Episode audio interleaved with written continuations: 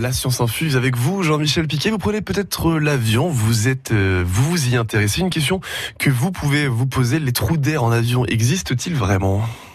On sait très bien que le trou d'air n'existe pas. Bah, euh, peut-être. Plus qu'un trou d'eau. On n'a jamais vu un bateau tomber dans un trou d'eau. Non mais Georges, mais tu me parles autrement, dis donc, je t'en prie.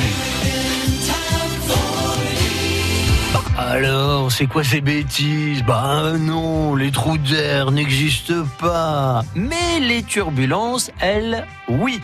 En fait, on ne devrait pas parler de trous d'air, il faut plutôt parler de turbulences, car techniquement, l'air est un fluide, donc une matière parfaitement déformable.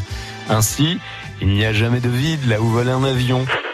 Il y a en revanche des courants d'air ascendants ou descendants. Et un courant d'air descendant assez fort peut nous donner l'impression que l'avion chute dans un trou. Petite parenthèse, comment se créent les courants qui génèrent ces turbulences? Par le trafic aérien qui génère les perturbations dans l'air, on appelle cela les turbulences de sillage.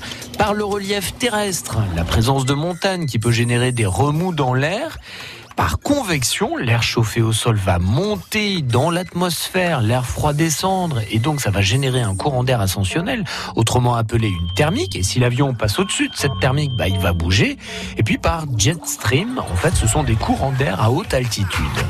Donc, dans la majorité des cas, on ne sent pas les turbulences lors de nos voyages en avion. Les ailes d'avion servent d'ailleurs d'amortisseurs. Elles absorbent ces chocs, elles peuvent bouger jusqu'à 7 mètres d'envergure, un petit peu comme les amortisseurs de voiture, vous voyez Donc si vous devez retenir une chose, c'est que quand le pilote dit d'accrocher sa ceinture, c'est pas le moment d'aller aux toilettes. Bon, c'est compris Bien sûr que c'est compris. Chronique réalisée avec l'espace Mendes France de Poitiers et Curieux.live, le média qui démêle le vrai du faux. La science infuse à réécouter sur francebleu.fr.